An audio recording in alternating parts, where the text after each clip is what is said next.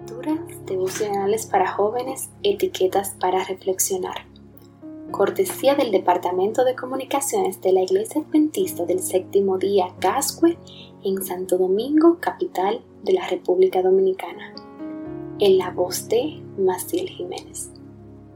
Hoy, primero de enero del año 2021, incluido Pedro. En el capítulo número 16, versículo 7 de Marcos encontramos, Ahora vayan y cuéntenles a sus discípulos que Jesús va delante de ustedes a Galilea. Allí lo verán, tal como les dijo antes de morir. Recuerdo aquella mañana nevada porque supe, después de leer este versículo, que de ahí en más vería las cosas de forma diferente. Un autor cristiano escribió una reflexión basada en este texto y aunque la leí sin mucho cuidado, vi esta historia bajo una nueva luz.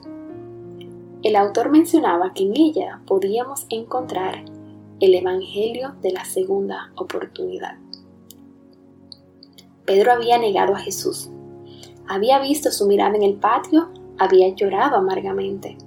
Arrepentido por su proceder, Ahora probablemente extrañaba a su maestro, quien ya descansaba. Seguramente, el nuevo día había amanecido sombrío sin su amigo tan querido. No sé cómo habrá amanecido tu primer día de este nuevo año. Quizá comenzó lleno de expectativas y entusiasmo. Quizá, como Pedro, acarreas culpas del pasado. Quizá pensar en el futuro te resulta abrumador o puede ser que tus resoluciones no sean tan claras aún. Quizás sientes que el año no ha terminado y que el peso de otro número es más de lo que puedes soportar en el momento. Puede ser que el cambio de fecha no represente mucho para ti y hoy haya comenzado el día como comienzan tantos otros días más. Cada día, Dios nos recuerda que nos da una nueva oportunidad para vivir llena de esperanza y alegría. Jesús, al resucitar, dejó una invitación para sus discípulos y mencionó específicamente a Pedro.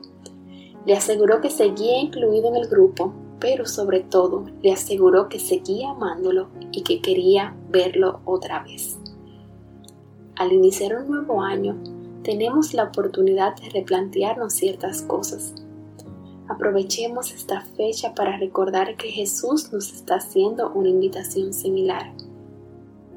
Jesús quiere que recordemos que Él está vivo, que está dispuesto a perdonarnos, que quiere darnos otra oportunidad y vernos otra vez.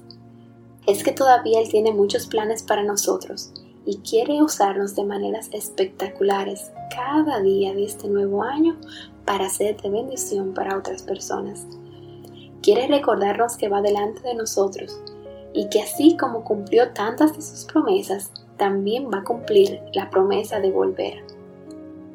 Hoy vamos a escribir nuestro nombre en el lugar del de Pedro. Propongámonos tener una relación íntima con Jesús y aceptemos con gozo este Evangelio de la segunda oportunidad. Que tengas un bendecido día.